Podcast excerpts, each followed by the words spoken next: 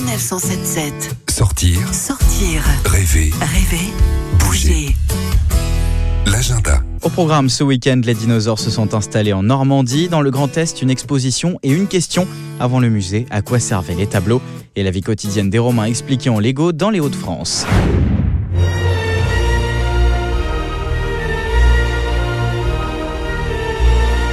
Direction Villers-sur-Mer, près de Deauville en Normandie, avec une visite guidée au cœur du monde préhistorique. Laurent Picot, vous êtes paléontologue. Dites-nous comment profiter de cette animation. Donc le but du jeu, c'est de connaître ben, les bases, hein, tout simplement, euh, qu'est-ce qu'un fossile, comment marche la fossilisation. Il faut savoir qu'à l'époque, la Normandie, c'était euh, au milieu de l'océan, que les îles les plus proches, ben, c'était la Bretagne et l'Angleterre.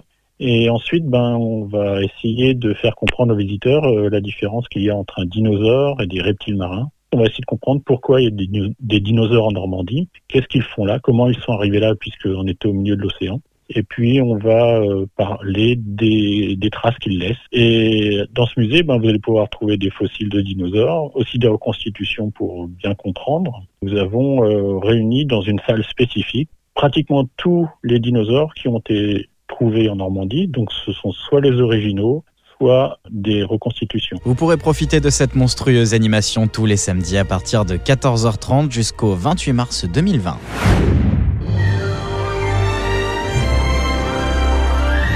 Avant le musée, à quoi servaient les tableaux? Une très bonne question que s'est posée le musée des beaux-arts de Strasbourg, car il faut rappeler qu'aucune œuvre n'a été peinte pour être dans un musée, leur contexte n'est pas forcément connu.